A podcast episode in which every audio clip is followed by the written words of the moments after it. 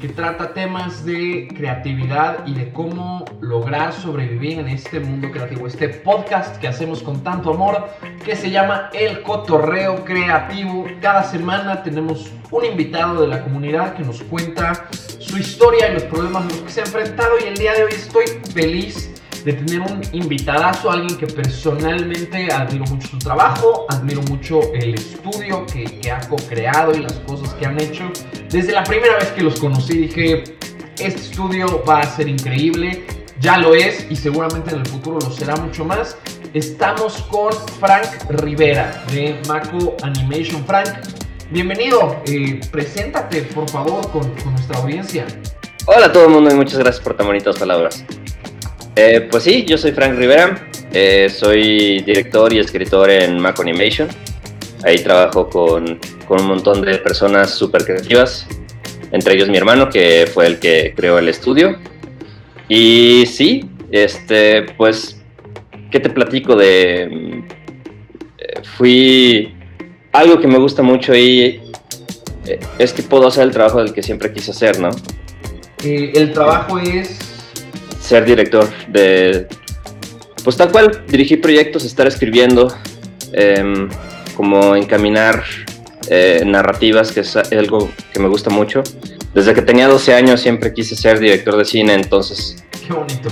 sí, pero yo, yo siempre me imaginé que iba a ser eh, director de, de live action y pues nunca me imaginé que iba a ser eh, en animación, pero fue algo increíble descubrir la, animación, ¿no? Y que podía darle rienda suelta a mi imaginación. Vamos a, como dicen, empezar por el principio. ¿Por qué no nos regalas un poquito de contexto sobre Mako Animation para, para nuestra audiencia? ¿Quiénes son? ¿Cuándo empezaron? ¿Qué proyectos han hecho? Date, date vuelo, por favor, un poco con la historia de tu bebé. Y el Perfecto. un, un saludo a Juan, que no pudo estar pero, pero qué gusto, qué gusto que, que estés aquí. Muchas gracias por la invitación, además. Sí, claro que sí. Pues en- fue en el 2014 eh, cuando empezó todo.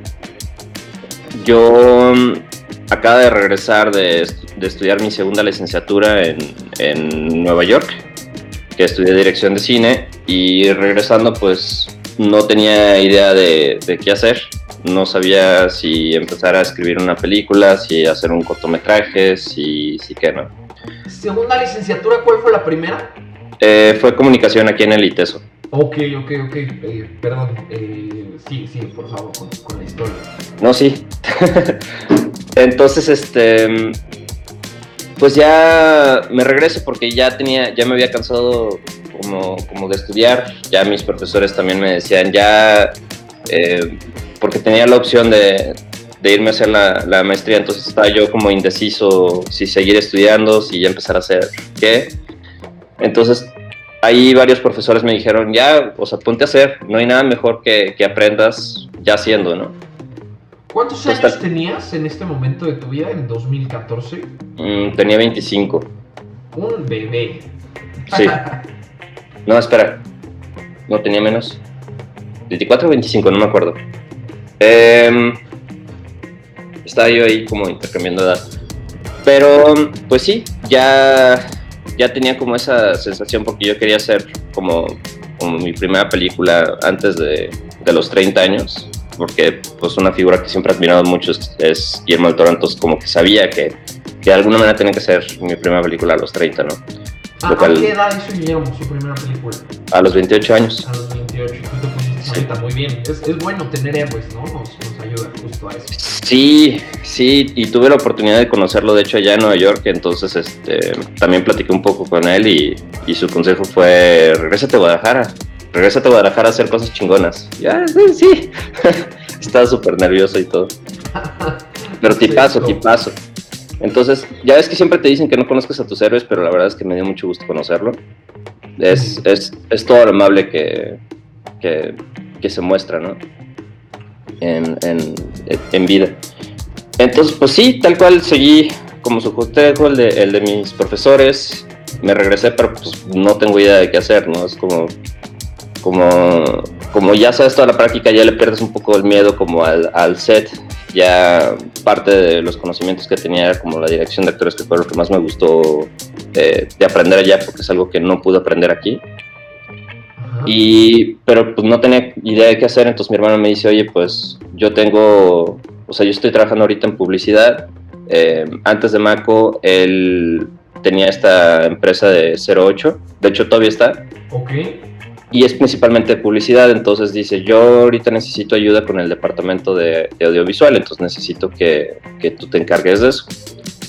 En lo que pues ves que, quieres hacer de, de, película o demás, ¿no? O sea, en este momento Mako todavía no existía, solo existía 08.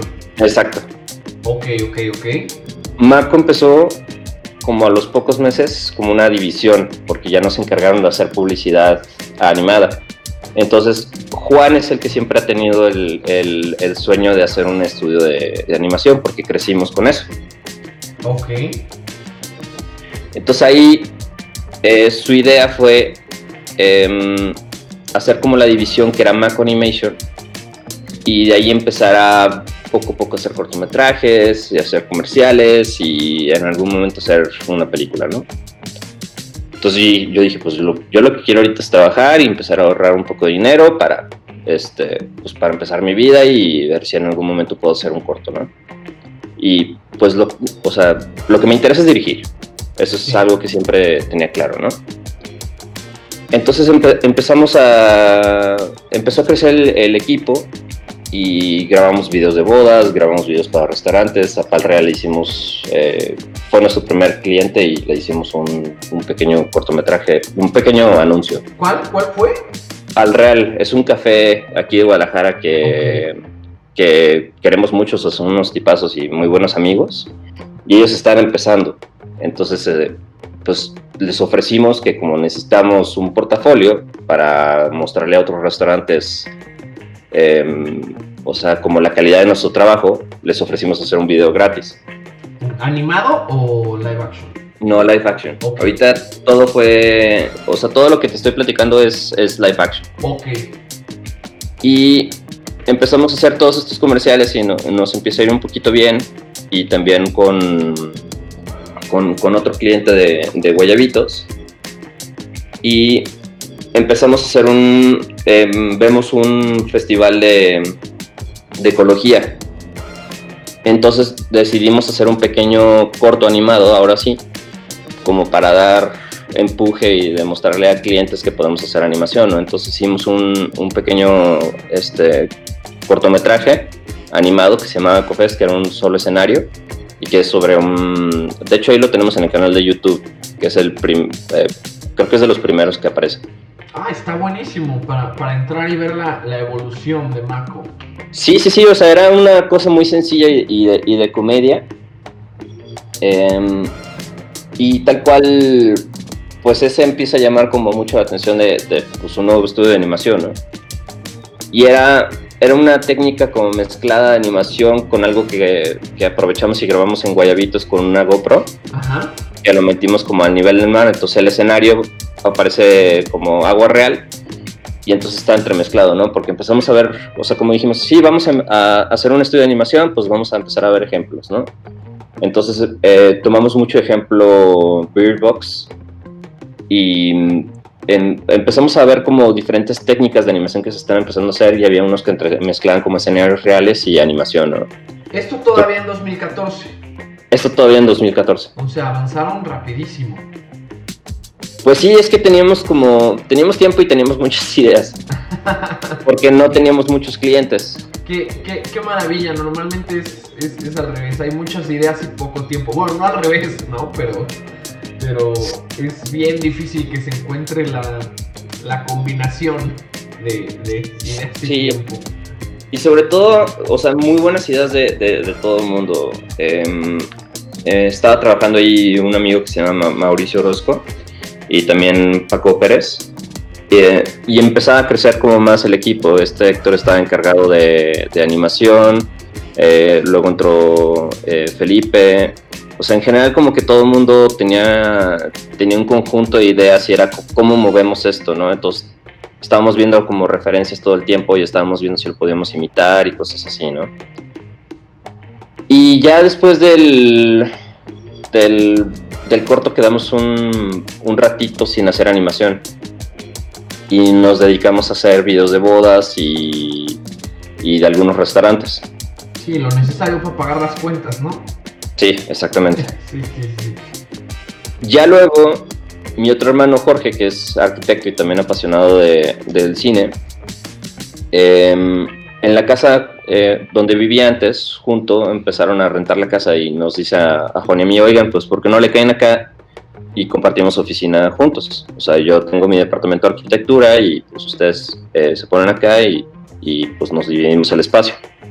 Ah, pues va, porque además nos encantó la casa, ¿no? Entonces, eh, cuando nos cambiamos de lugar, empezamos a ver, o sea, nos formamos como un bonito equipo porque empezamos a ver eh, qué comprábamos, qué cosas veíamos, eh, o sea, cómo hacíamos como un espacio creativo, ¿no? Y Claro. empezamos a, o sea, nos juntamos una vez en la tarde a ver la, el documental que se enfoca en el trabajo de Miyazaki y en los de Estudio Ghibli. Entonces todo el mundo tenía como ideas muy padres y todo, ¿no? Y ya eh, por esas fechas, que esto ya es eh, 2015, em, Juan dice es que ya es importante que empecemos a hacer algo, ¿no? Y vemos que YouTube en este momento está muy, está muy bien como para estar haciendo animación. Lo único que sabíamos es que sí teníamos que estar subiendo videos constantemente para que nos fuera bien económicamente. Sí, porque si no el algoritmo te entierra. Exacto. Entonces eh, dijo así como, pues traigan, traigan todos ideas y ya vemos eh, cuál desarrollamos. Entonces yo traje una idea que la pensé con mi hermano Jorge cuando estaba, cuando una vez nos fuimos de viaje al Festival de, Cine de Toronto. Y en, en esta idea la premisa era muy, muy, muy simple, ¿no? Que es, ¿qué pasaría si la muerte eh, ya no quiere ser la muerte, ¿no? Y quiere ser un ser humano y ya no se o sea y ya no quiere o sea ya no quiere matar a nadie y quiere vivir con nosotros no Cotorrearla tranquilo. Cotorrearla tranquilo y esta idea fue en el 2012 Ok, claro, claro. Y es que de, de- de tener una idea a que salga normalmente pasan 3, 5 o hasta 10 años. justo es algo que me pasa con los proyectos que estoy haciendo que ahorita ya puedo empezar a desarrollar los, las ideas que tuve hace mucho tiempo porque John em, esta serie se terminó convirtiendo en John Dead Sí, que a todo el mundo le gustó la, la premisa y esa idea la tuve en el en el 2012 junto con mi hermano Y el primer capítulo en qué año salió. 2015 Claro. Tres, tres años incluso es, es poco tiempo de tener una idea que salga, pero bueno, considerando que, que son cortos eh, y tenían la infraestructura, hubo, hubo, hubo suerte, suerte y trabajo duro ahí, ¿no? Para que no tardara tanto. Sí, la verdad es que sí me siento privilegiado de, o sea, de haber tenido la chance de, de a tan temprana edad como, como poder soltar una idea y que se desarrolle. Sí. Eh, y ahora sí que no, o sea, no hubiera sido por, por todos los del equipo. ¿Qué, qué, qué fue lo que internamente, lo que, lo que hizo que John Dead ganara por sobre las, las demás ideas que se estaban pichando? Que fue la única que se propuso. Oye, oye, esa, esa es una situación óptima, no, hombre. Has, has- has- has tenido una convergencia de, de- de- de situaciones maravillosas para, para que salgan las cosas. Este, ideas, tiempo, solo se propone esa, qué bien. Eh, Eh, Fíjate que es lo que me acuerdo. Bueno, lo que pasa es que sí trajimos varias ideas. Eh, yo traje tres. Y también me acuerdo que Ma- Ma- Mauricio trajo una. Y no le estoy haciendo justicia ahorita de.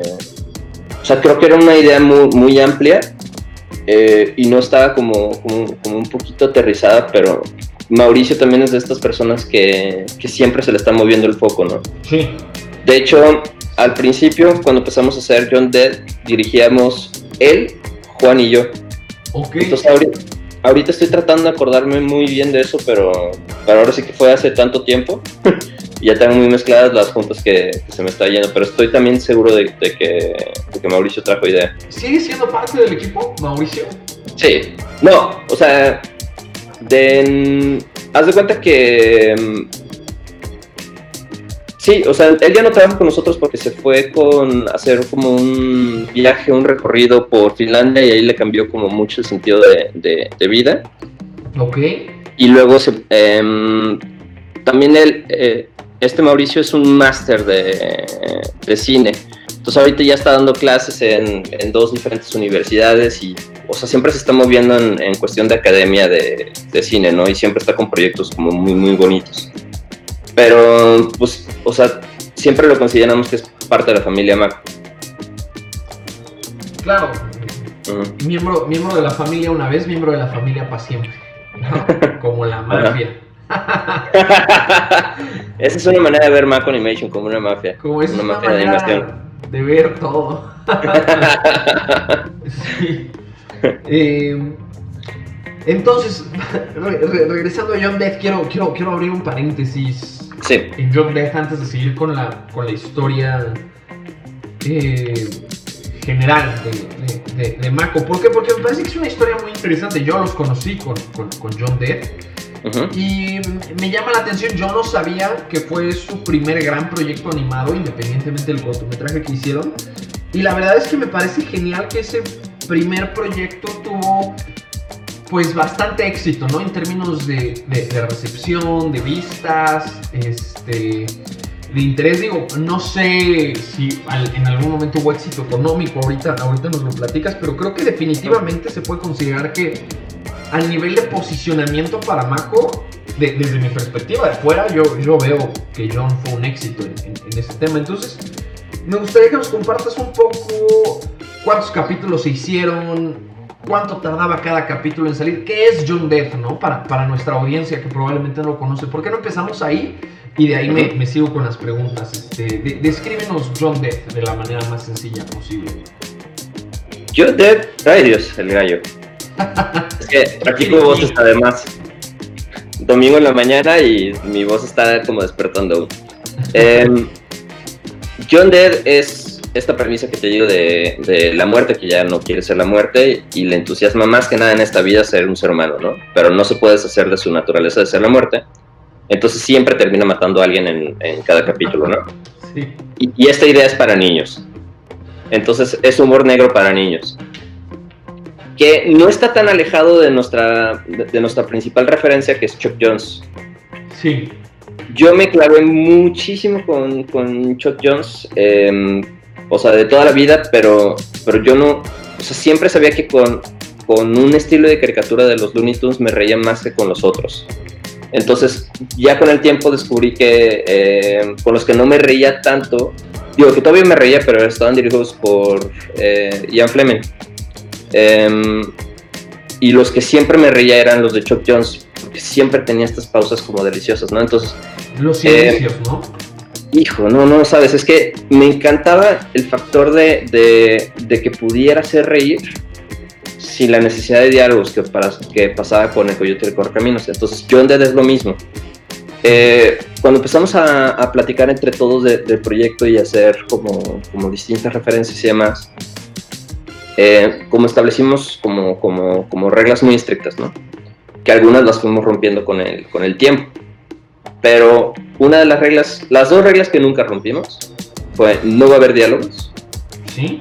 Y siempre va a ser a blanco y negro. Entonces, esto también porque sabíamos que YouTube necesitamos subir como capítulos seguido y no podíamos tardarnos tanto tiempo en producirlos. Entonces, si lo hacíamos a color, nos iba a duplicar los tiempos, ¿no? Entonces, también era un proyecto que iba a la par con, con, con las limitaciones que teníamos. O sea, era asumir que, ok, ¿cuáles son nuestras limitaciones? Tenemos poco tiempo eh, para subir cada proyecto. Entonces, tiene que ser a, blanco y negro, tienen que ser cortos y se, em, siempre se, se, te tiene que antojar como, como otro, ¿no? Entonces, tiene que ser la premisa muy simple. Pues la premisa es siempre alguien va a morir, ¿no? Tiene que ser distintos escenarios y siempre alguien tiene que morir. Entonces, yo estaba encantado con mi trabajo porque tenía que siempre andar pensando cómo andar matando a la gente eh, de maneras creativas y que tuvieran se tuvieran que desarrollar con los escenarios, ¿no? ¿Cuál es la duración de cada episodio? Entre uno y tres minutos. Ok, ok, claro. Eh, uno, uno y tres minutos, pocos personajes, blanco y negro. Justamente estaba diseñado para que la producción pudiera ser ágil. Sí. Y también al principio la regla era que tenía que ser un solo escenario. Ok, O sea, una sola toma, un solo escenario. ok, ok. Por los claro, tiempos. buenísimo. Y esa, esa regla se terminó eh, rompiendo. Y ¿Cuáles fueron otras ¿El tiempo de producción? rompieron? otras de las que se rompieron, Sí. Am, no, principalmente fue, fue una sola toma, una, eh, un solo escenario.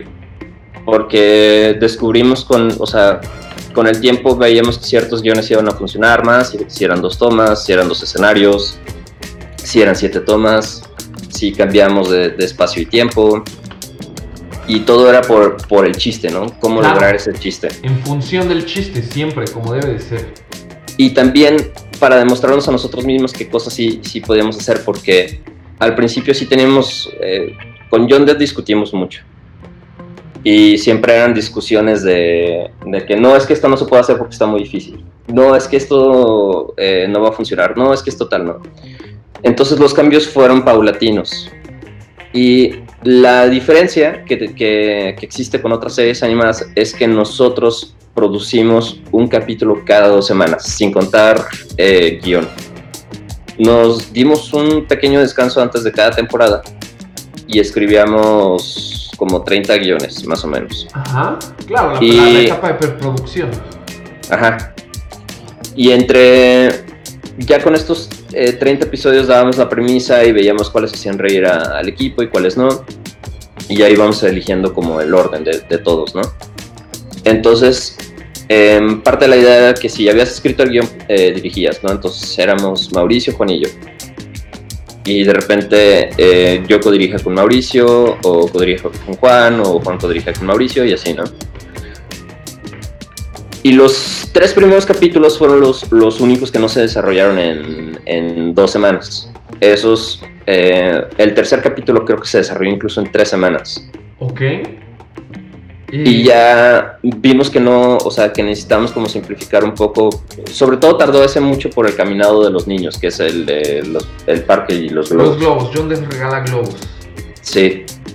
Yo estaba como muy asustado porque dije, es que no, no sé si voy a poder dirigir comedia, ¿no? O sea, había dirigido un corto de comedia eh, en Nueva York, pero, o sea, estaba como muy, como muy friqueado con los tiempos yo, y de hecho, el primer capítulo que yo dirigí a mí no me gusta del todo, que es el de Paracaídas. Ok. Ya luego empecé a agarrar un poquito más de confianza dirigiendo con, con mi hermano el de Halloween. Con el de Halloween me mataba de risa y fue con el que nos dimos más permisos con la justificación de que era el especial de Halloween. Entonces ahí fue el primero donde rompimos un poco como esta regla y ya fue eh, el primero que hicimos en, dos semanas. Y a partir de ahí todos los, los- los siguientes fueron en dos semanas. Y con el de Halloween o sea, técnicamente rompimos con, con eso porque eran dos, dos fondos, que era de noche y de día. Pero ese causó sensación en internet. Porque además fue el primero donde metimos eh, easter eggs. Que son como esta, estos, eh, para los que no saben, como estos pequeños como guiños a otras películas que tienes en el fondo o Referencias. referencias a otras cosas. ¿Mm? Sí, claro, re- referencias. Sí. Y la, la gente le gustó mucho porque todos los comentarios empezaron a llover de que, ah, encontré siete easter eggs, encontré tales. Entonces empezamos a ver que a la gente se metía a ver eh, como los capítulos para ver si encontraba una nueva referencia, ¿no? Claro, claro, se, se volvía como un metajuego. Uf, sí, y a mí me encantaba esto porque entonces podías meter como un poquito la, de, o sea, como easter eggs de las cosas que te daban referencia para ese capítulo, ¿no? Porque empezamos a tomar ideas de todo tipo de géneros cinematográficos. Entonces fue como este encanto de decir, pues a mí me da risa esto y resulta ser que a nuestra audiencia también le da risa esto. Entonces fue muy bonito como compartir porque la manera en como yo descubrí hacer comedia no fue como con esta idea de que cómo hacer reír a la gente, es cómo me hago reír a mí. Sí, tú eres gente. sí, y es, es que esa es la principal sensación, o sea que de repente hay discusiones de que no va a causar risa algo, pero pues tu mejor nor o sea, tu mejor brújula es, es lo que a ti te provocan esos sentimientos, ¿no? Porque si tratas de darle gusto a todo el mundo, pues no le vas a terminar dando gusto a nadie. Sí, sí, sí, sí, 100%. Star Wars, episodio ¿Qué? Bola de pelos, perdón. Este... Oye, una, una, una, una, pregunta un poquito para, para, entrar a los detalles de la producción. Me, me parece admirable que, que, lograron mantener este ritmo de sacar un capítulo cada dos semanas. En términos de, diseño de preproducción, en términos de la preproducción que se tuvo que hacer para lograr esa producción ágil, dime cuántas personas estaban involucradas por episodio. Eh, más o menos no sé si puedas compartir cuál, cuál es el costo promedio por, por episodio. O sea, cuáles fueron como, como cuáles son los detalles que nos puedes dar que ustedes seguían en términos de reglas de producción, de cuánta gente tenían encima, porque digo, o sea, si tienes 100 mil animadores, hasta un capítulo de 22 minutos sale en dos semanas, ¿no? Eh, pero obviamente no es, no es el caso. Entonces, eh, que, nos compartas un poco más de los detalles de la, de la producción, de estar en las trincheras, cuánta gente había, todo eso, qué herramientas usaban, qué técnicas usaban para tal vez optimizar, qué reciclaban, cuáles son los secretos para sacar un capítulo de dos minutos y medio, tres minutos cada dos semanas, que es, que es bastante, que es admirable que se haya logrado. Sí, y es, eso es gracias al equipo de, producción. Eh, pues mira, de, costos no te puedo decir porque todo eso lo manejó mi hermano. Okay. Entonces, a mí, o sea, llega y decía, no te preocupes por eso, o sea, yo, yo me encargo, yo, bueno. Entonces, em, el sistema que trabajaba era que, o sea, nosotros trabajamos como, como, como en un en un sistema normal de, de, quincenas y trabajas de tiempo completo y demás, ¿no? Y el equipo... Ah, todos los involucrados eran empleados de tiempo completo. Sí. Sí, a excepción de, eh, a partir de... En el primero fue cuando, o sea, estaba Héctor eh, como director de, de, animación y estaba, él siempre dibujó a, a John Dead. Entonces él, él estaba como encargado de, de hacer los, los layouts. O sea, eh, pues hacíamos como al mismo tiempo el, storyboard y los layouts, ¿no? Entonces yo me sentaba junto con él y planeamos como, como la toma o ya en el caso de Mauricio pues se sentaba con él y como planeaba un poquito en el fondo y entonces el storyboard se hacía al mismo tiempo que el animatic em, que eran como los primeros dos días de, de producción donde ya, ya estaba hecho el guion, entonces era sentarse primero a hacer el layout, que iba a ser el escenario, ya sobre eso, eh, el, como, como el boceto se le mandaba a Felipe, Felipe eh, siempre estuvo encargado de, de fondos, y em, ya una vez que, que, Felipe estaba trabajando en los fondos, a la par se iba haciendo el, el storyboard y el animatic, ¿no?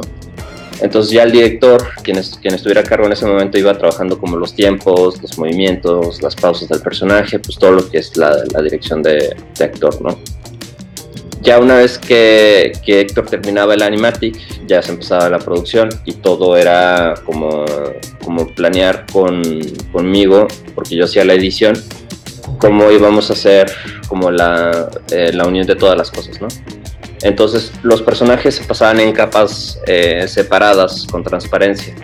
Entonces ya esto era en la segunda semana y los últimos dos días estaban dedicados a, postproducción. ¿no? Entonces al principio era muy fácil porque me mandaban un solo fondo, o sea, eh, fácil en términos de, edición, ¿no? O sea, siempre fue una friega para los animadores, eh, pues todo el proceso, ¿no? Pero en términos de edición era muy fácil porque em, al principio era, estaba trabajando en ese momento Paco con nosotros y Paco hacía como, como el audio. Entonces yo le pasé una biblioteca de sonidos que a mí me regalaron eh, estudiando en, la Escuela de Cine en Nueva York. Y sobre esa construíamos todos los sonidos y los sonidos que no los hacíamos los grabábamos en mi coche. Órale, qué, qué buen activo esa biblioteca de... Sí, no, nos hizo, nos hizo una ayudadota porque ahora sí que podíamos hacer cualquier tipo de escenario y poníamos ambientales y demás, que luego nos trajo otros problemas con YouTube y, a ver, a ver, cuéntanos y sus algoritmos. Un poco de eso. Es... Hubo dos momentos donde paniqueamos en la primera temporada, que fue con el de golf y fue con el de Navidad, porque alguien en YouTube había registrado sonidos de chimenea como, eh, como que él era el dueño, ¿no? Entonces YouTube, al momento que tú subías un, un video, hace como un análisis de todo sonido para ver si no te estás robando música. Ajá.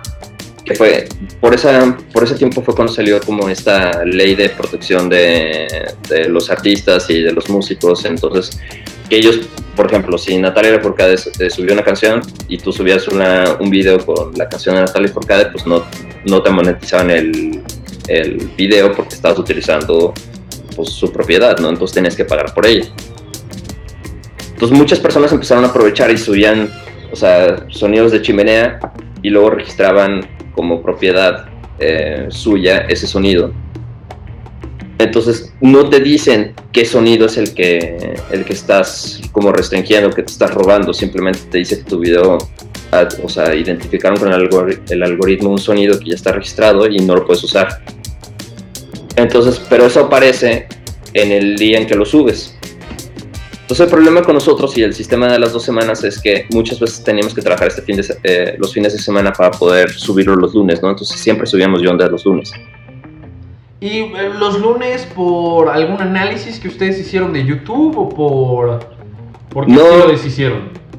Decidieron, eh, perdón parte de la idea, o sea, fue parte de una idea combinada entre, mm, creo que entre Lore, Mauricio y Juan. No me acuerdo muy bien, pero que hacían, o sea, hacían como esta visión de que pues normalmente tú llegabas los lunes en la mañana al trabajo, ¿no? Entonces hay una tendencia donde pues estás empezando el día, como que no te quieres despegar, o sea, como despejar un poco del fin de semana, entonces pues quieres ver algo que te sea simpático, ¿no? Y empezamos a ver que, que sí, que la, la, gente se metía luego, luego en horarios de trabajo a ver lo que hacíamos. Sí, claro, todos. Regla, regla, regla Godín que las ocho horas que estás cumpliendo ahora en Alga no son productivas, todos lo saben. Sí, no. no, no. Entonces fue una hipótesis propia y les funcionó. Sí, sí, sí, sí nos funcionó y fue parte de nuestra regla de siempre subir lunes en, en la mañana, ¿no? El, el, video lo subía yo una vez que, eh, que terminaba el video, ¿no? Que era, pues ya fuera viernes en la noche o sábado en la mañana o sábado en la tarde o demás, ¿no? Dependiendo. O sea, hubo como combinación. Porque si ya todo el proceso de edición ya, ya me lo aventaba eh, solo, porque el sonido se aventajaba con el animatic entonces ya nada más tienen que hacer como pequeños ajustes de, sonido. Pero la edición, conforme fuimos avanzando los capítulos, se fue complejizando porque fuimos metiendo efectos, fuimos metiendo diferentes tomas. También a los animadores, en lugar de tener un archivo larguísimo donde nada más era John actuando, pues ahora eran como diferentes tomas, ¿no? Entonces, eh, al final era cuando se hacía como, como todo el color, entonces al final me pasaban todos los archivos por separados y yo de ella los iba combinando pues dependiendo, si necesitaba efectos especiales, eh, los hacía en Motion. Y ya toda la edición la hacía en Final Cut 7, que para mí Final Cut 7 fue, siempre fue una maravilla de, edición. Entonces ya ahí eh, lo mezclaba con el sonido, le bajaba, le subía como algunos eh, efectos que, en su momento ya o sea, sentía que quedaban como, como muy grandes y pues ya no podía estar molestando a Paco en fin de semana. Y ya, em, pues este era como el proceso de trabajo, ¿no? Entonces subíamos el video y ya te decía, ¿lo puedes monetizar? No lo puedes monetizar. Y si no lo podías monetizar, era andar viendo cómo podías como engañar, o sea, ya le tenía que pedir ayuda a Paco de que cambiara, o a Juan, eh, como los tiempos del sonido de cambiar las, eh, como si acaso como ocultar el sonido de chimenea que está registrado como un poco, darle algún, algún truco técnico que ya, o sea, como engañar al algoritmo de que no nos estábamos robando eso. Claro, claro, claro. Sí, fue una friega porque, o sea, era hacer, tenías que hacer el cambio, renderizar, subir. Te lo aceptaba, no te lo aceptaba. Si no te lo aceptaba, tenías que volver a hacer el mismo proceso y hacer experimentación. Entonces, con el de Navidad fue un relajo, ¿no sabes? Sí, por, por todos los sonidos que tiene. Sí, tal cual, por el sonido de chimenea. Porque sí podías poner así como, llévame al video que me está diciendo que, este, que estoy robándome sus derechos. Y tal cual, era un video de sonidos de chimenea. ¡Qué coraje! Siempre hay vivos. Sí. Oye, y de, todos los capítulos, ¿cuál dirías tú que fue el, más complejo? De hacer, el que, el que más dolores de cabeza les dio en la producción. Mm, hijos, es que fueron tantos. Eh, Todos. Mira, em, nos pasó mucho con el de. Ahorita me acuerdo mucho el de. El, em, ¿Cómo se llama? El de Fumiga. Porque el de Fumiga teníamos un diseño de Hitchcock que nomás no quedaba. Y lo subimos y de todas maneras no se veía. O sea, parte de la primera retroalimentación que nos dieron es que el diseño del personaje no quedaba bien.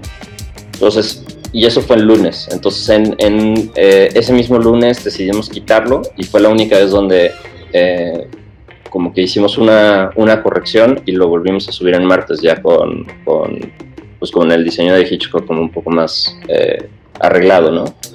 Pero eso sí nos, nos, causaba muchos problemas también por una toma donde el, o sea, la cámara estaba como en, en el techo y luego baja y se adentra una de las cámaras y la, al momento que se adentra la, eh, como la cámara en, la, en el baño de Hitchcock, eh, desaparece como la pared y seguimos, o sea, todavía camina un poquito más él y se mete a la regadera. Entonces, esa toma nos causó como muchos problemas. Nos, eh, algunos eran también como por falta de tiempo, que no, de que, de que no alcanzábamos, por ejemplo, el de Bucea también fue parte de los que nos eh, fue como un poco más complicado. Pero de los que fueron complicados, pero disfrutamos mucho la producción de, del, del, corto, fue el especial de un año, que es el que aparecen los zombies. Y ese nos... Eh, ¿Cuál es el título del capítulo? Es eh, John Dead Celebra, creo que se llama.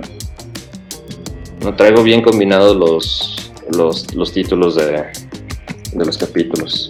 Dale, dale, no, no te preocupes. ¿Y qué sucede? Pues ese eh, era mucho más largo y tenía más tomas y la calidad de la animación, eh, eh, todo el mundo dijo que, que, la quería, que la quería mejorar. Entonces a ese, a ese sí nos dimos un permiso de un mes. Órale. Fue el único que sí no duró dos semanas. Digo, a excepción. Ahí te va. Los primeros tres fueron. Eh, el primero se hizo sí en dos semanas, el segundo también se hizo en dos semanas, el tercero se hizo en tres semanas. Sí, nada más, el tercero se hizo en tres semanas y luego el especial de un año se hizo en un mes. Todos los demás sí fueron de dos semanas. Ok, ok, ok, ok. No, la verdad es que es que admirable. Gracias. La, neta, la neta, es, es, todo, todo, siempre cuando empezamos un proyecto decimos, ay, va a salir en X o Y.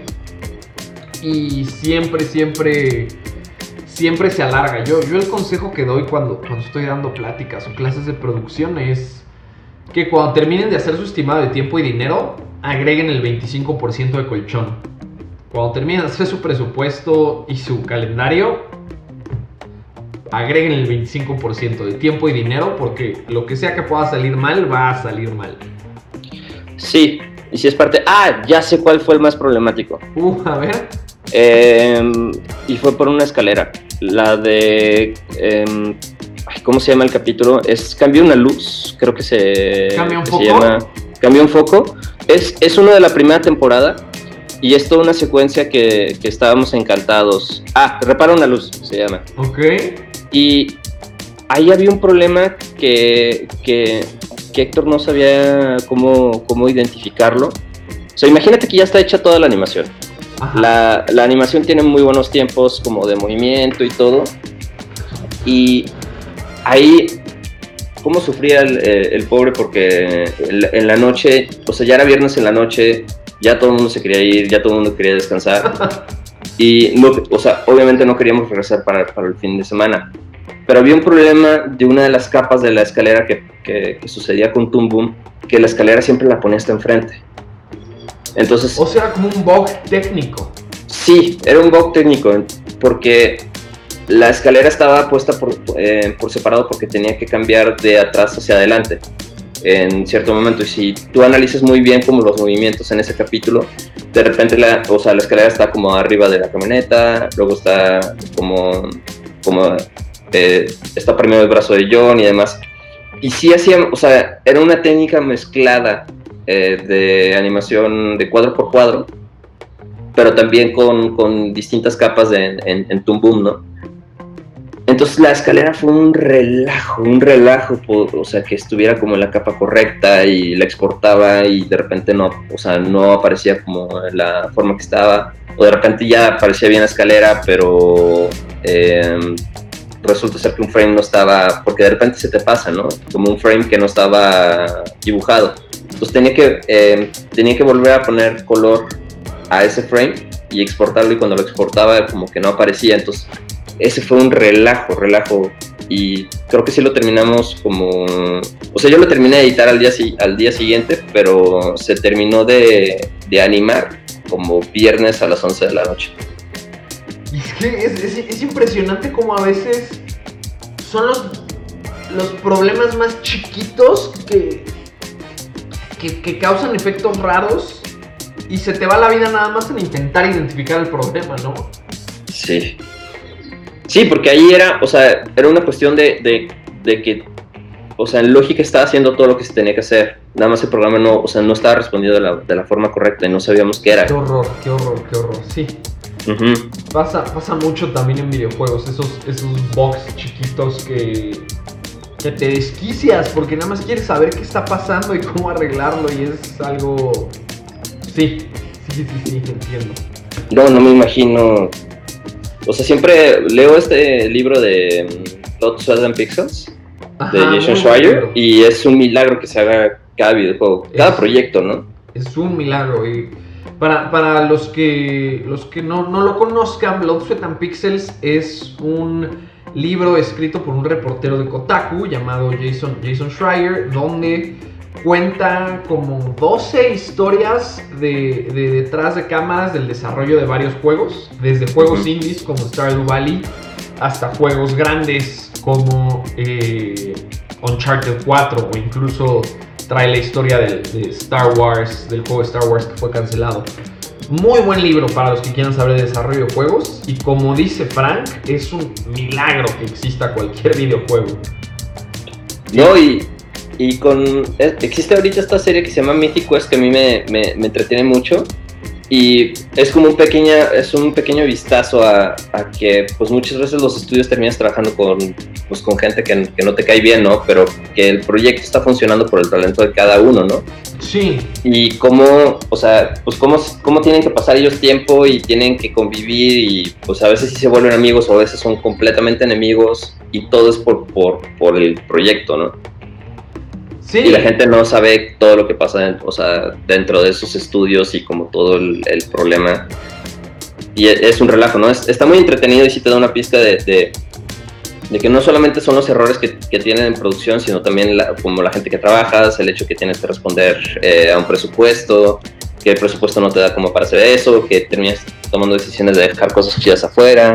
Sí, sí, sí, sí, siempre siempre el, presupuesto contra la creatividad es el, eterno drama. le, traigo muchas ganas a, esa serie. Eh, pues ya, ya, ya, ya escucharon las, dos recomendaciones del día. Eh, Blood, Sweat and Pixels, libro y Mythic Quest. ¿Dónde podemos encontrar Mythic Quest, Frank? En Apple Plus TV, creo que se llama. Eh, yo hice la. Aquí confesando, hice la prueba de, de siete días gratis. Ajá. Porque pues, la verdad es que las otras series no me llaman mucho la atención y con Netflix y Amazon hay como muchas cosas de por ver. Entonces fue la única que me llamaba la atención, así como de que de verdad quiero ver esto, ¿no? ¿Y cuántos capítulos son? Son nueve capítulos, creo. Claro, que siete días alcanzan. Sí, no, la vi en dos días. Demasiado que ver, demasiado que jugar, demasiado que leer, no, no hay vida para todo. Y bueno, la tercera recomendación más importante del día, John Death en el canal de YouTube de Mako Animation. Sí, espero que les guste. Ahí nos pueden escribir y, y siempre vemos los comentarios y todo. En Es, total, es muy bonito. ¿Eh? ¿cuántos capítulos se hicieron de John Death? 39. 39. Eso, Ujú.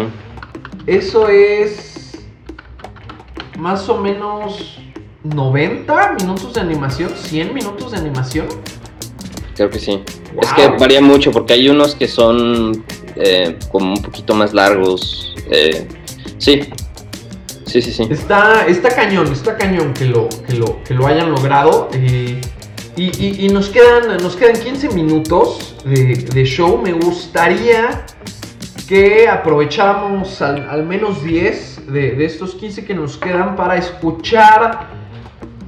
Pues tenías el viento a tu favor, ¿no? Tenías, tenías tiempo, tenías ideas, tenías una idea ganadora en términos de, que se puede producir y una planeación muy buena para sacar un contenido a YouTube cada dos semanas. Eh, en- en papel, todo en John Dead suena a que, a que perfilaba para triunfar. Entonces, me gustaría que nos contaras un poco qué pasa cuando John Dead llega a YouTube. ¿Qué pasa cuando se empieza a subir? Eh, ¿cuál, es, ¿Cuál es el éxito o fracaso de John Dead? ¿O cuáles son los éxitos y los fracasos? Y los, los aprendizajes, ¿no? Sé que, sé que ya no lo están haciendo. ¿Y qué se llevan de John Death para el futuro? Y digo, si se pueden compartir también el, el- el aspecto económico, eh, ¿qué, qué fue lo que, lo que John Death les, les dejó? ¿Se recupera la inversión? ¿En algún momento se puede ganar dinero de, de- YouTube? ¿Se ganó dinero alguna vez de John Death? ¿O, fue más el experimento, la escuela, construir portafolio? Como que todo eso. ¿Qué pasa después de que John Death o a partir de que John Death empieza a salir semana a semana? ¿Qué cambia para Mako? ¿Qué cambia para Frank? ¿Qué, qué significó? ¿Qué significó para ustedes en términos prácticos reales del- de, la vida? Pues todo eso se resume en la tercera temporada.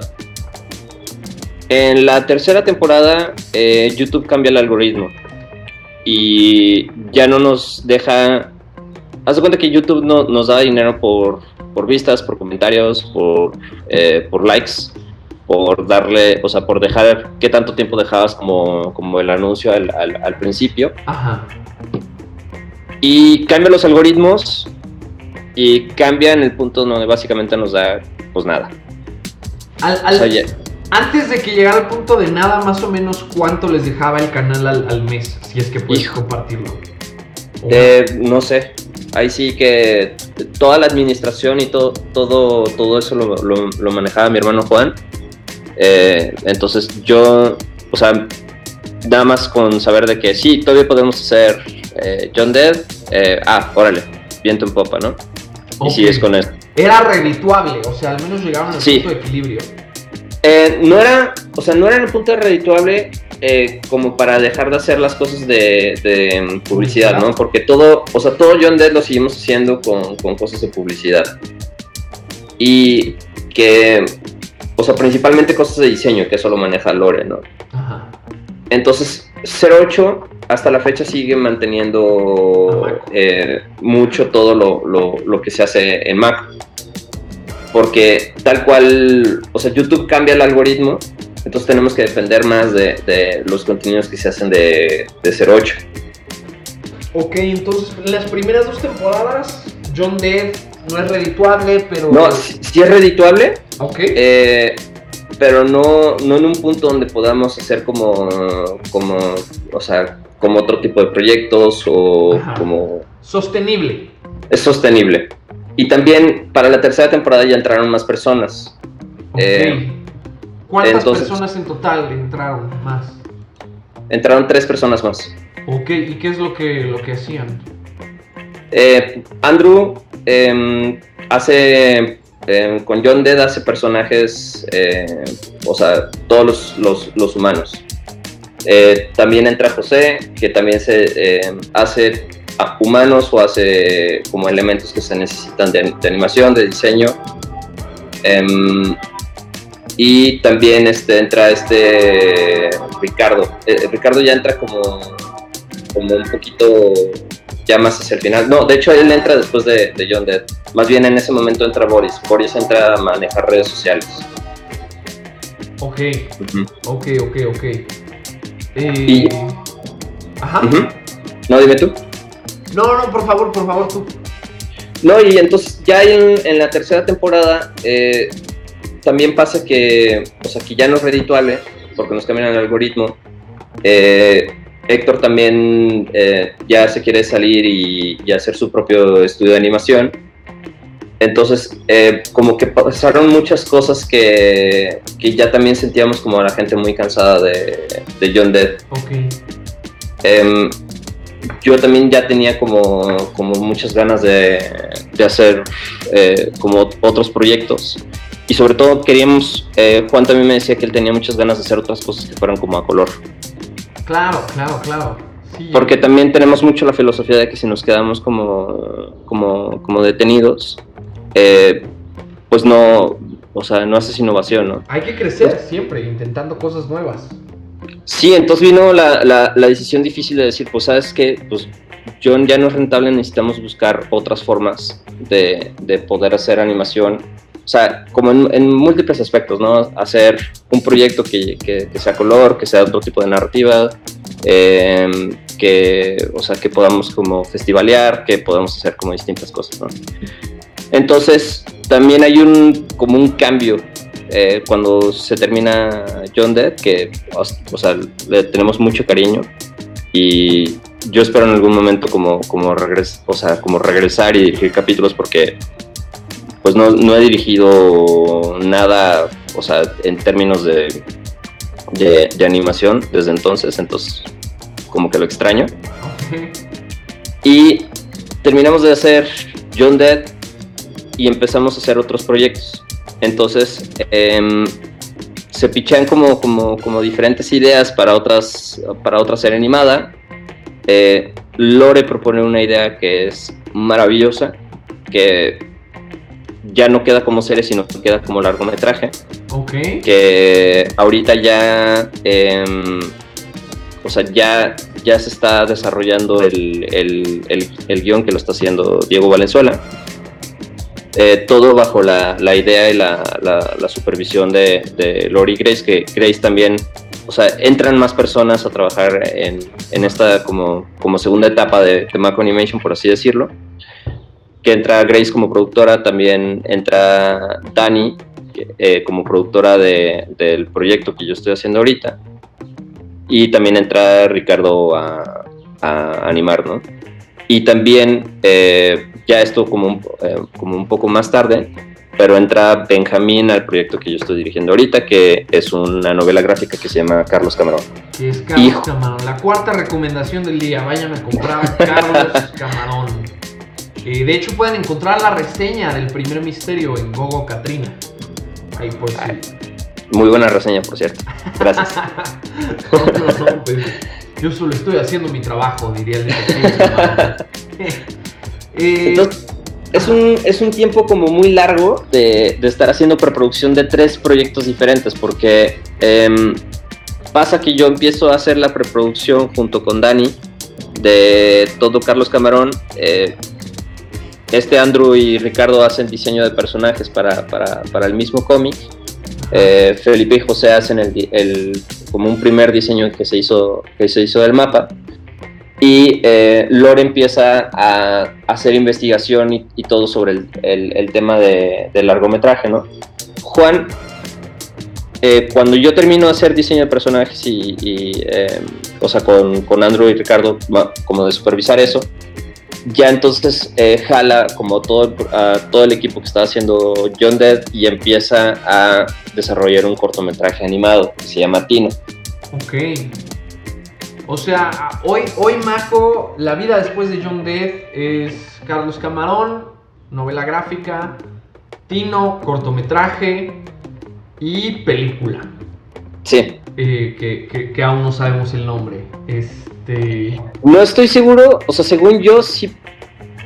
O sea, sí podría decir, pero prefiero no decirlo por el caso de que, ¿cómo se te ocurre decirlo? Y, está bien, está bien. Ajá. Eh, pues, pues pinta bien el futuro, son, son retos grandes. Al menos, digo, Carlos Camarón, el primer misterio ya está publicado. Eh, el, objetivo de Tino, comentabas que es festivalear. Sí, sí, la idea de, Tino es festivalearlo. Eh, ya, ya ahorita está, mm, o sea, como finalizando producción. Eh, ya luego viene todo el periodo de postproducción y demás. Eh, Grace está encargada ahorita como de hacer toda la, parte de la, de la, producción. Juan está dirigiendo. Entonces sí, sí la idea es, es, em, ahorita terminar ese corto y luego ya qué podemos hacer para, para sacarlo del largometraje, ¿no? Justo eso iba, sigue, sigue un, largometraje, el, el, gran este el gran sueño de todos los estudios mexicanos, pero también históricamente la cercanía al sol que les, que les derrite las alas, ¿no? Hay, hay, grandes historias de gente que pasa 10, 12, 15 años intentando sacar su película animada. Eh, ¿qué, es lo que... Y, digo, este podcast se trata como, como del, del real talk, ¿no? Como me gusta decirlo ¿Qué es lo que más miedo les da de enfrentarse ahora al monstruo que es un largometraje? Yo creo que... Eh, o sea, uno, tener la calidad de animación, ¿no? Eh, o sea, que... Pues ponerte al tiro con todos los demás estudios, ¿no? Que, a lo mejor llevan más tiempo, que... Em, o sea, que tienen más personal, tienen más equipo. Eh, o sea, siempre es como, como esta sensación de que o sea, de los que tienen como, mucho y que hacen como, como grandes cosas, ¿no? Y, y, que están más metidos en el medio y que conocen a otra persona y que conocen a otra persona y demás, ¿no? Entonces, eh, sí, eh, yo creo que ese es uno de los temores. Dos, que le dediquemos tanto tiempo a algo que no termine viendo como la luz del día. Ajá. Yo creo que eso es, eso es, eso es un temor que siempre está puesto en, en todo, ¿no? O sea, de que y una vez que si sale a la luz del día, si a la gente le va a gustar. Porque, o sea, siempre, siempre estás peleando el tiempo y la atención a los demás, ¿no? O sea, ¿por qué, por qué decidir ver lo, que tú estás haciendo y no ver los videos de gatos que, están en YouTube? Sí. O sea, entonces, porque el tiempo ahora es como la moneda más preciada.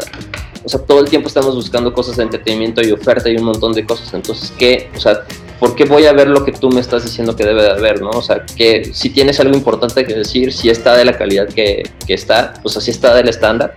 Entonces yo creo que esos siempre son como los, los temores que están como más presentes en, en, términos de producción, ¿no? O sea, siempre está como que te comparas con los demás y si, si estás haciendo bien tu trabajo, si no la estás regando, si te estás tardando demasiado o si estás dejando pasar como muchas cosas que sabes que están mal de largo por tiempos, o sea, hay un montón de factores que están como presentes en el trabajo, pero yo creo que siempre es como esa ilusión de ver las cosas terminadas y por ejemplo, a mí algo que me motiva ahorita es, es trabajar con las personas con que trabajo.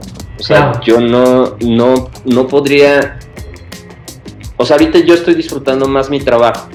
Eh, creo que ese es, es, el momento que más estoy disfrutando mi trabajo, eh, sobre todo por, por, por, las personas con las que estoy trabajando. Eh, Dani es, es, una productora que está muy apasionada y como cree mucho en, en Carlos Camarón y siempre, o sea, siempre está rebotando ideas.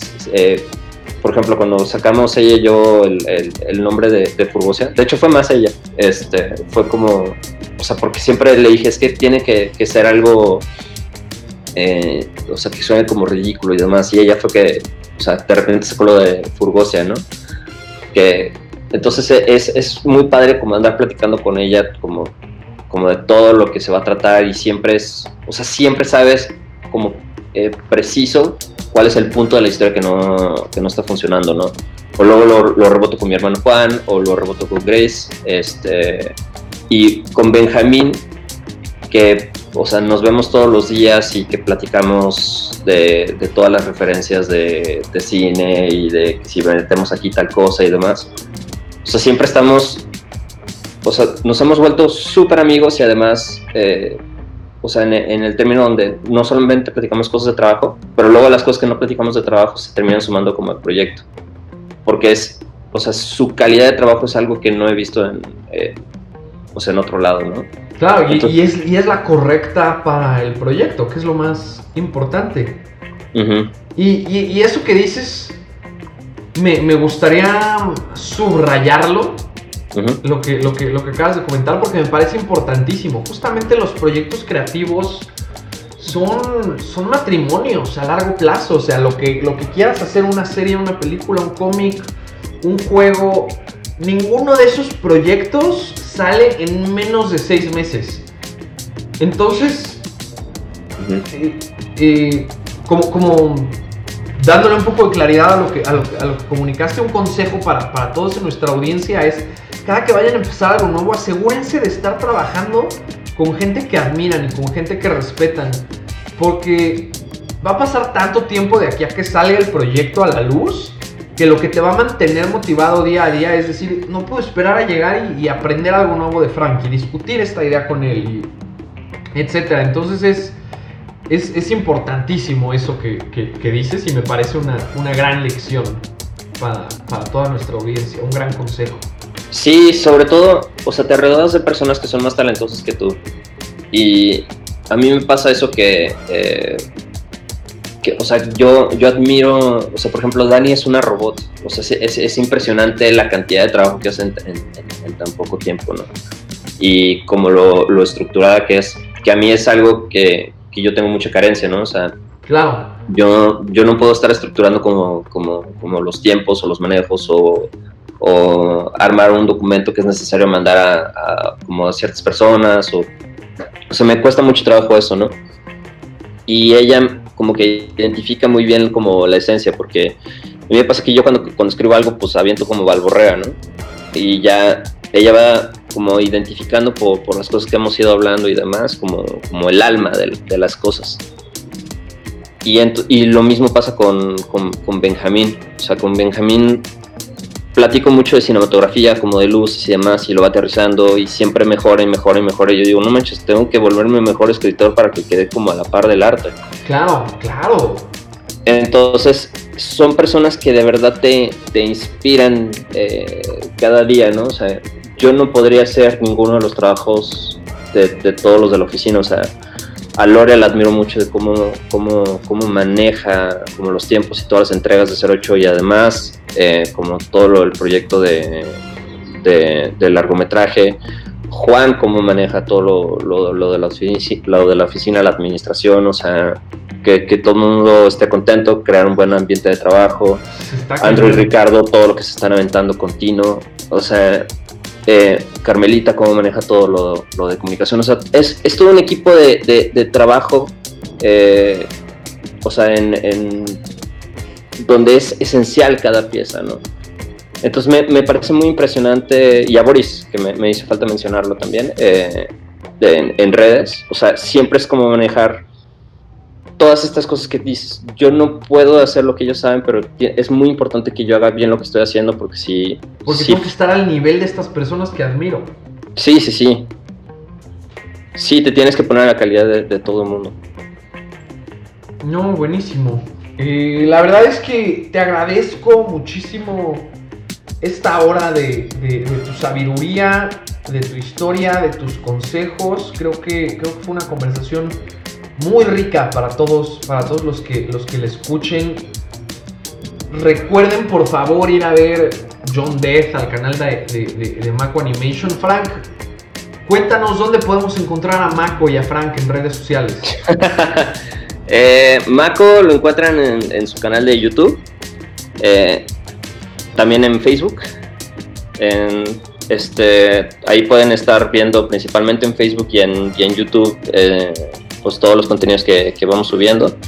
De YouTube ya vamos a empezar a, subir como, como, más cositas de, del estudio porque em, ya ahorita es principalmente John Dead y como avances de, todo lo, de Carlos Camarón ¿no? y el Kickstarter que nos aventamos que fue un, un relajo pero salió todo bien eh, y Carlos Camarón, ahorita eh, el primer misterio está en algunas librerías, principalmente pueden eh, este, como buscar información en la editorial Borders, que con ellos hicimos el, el, primer misterio.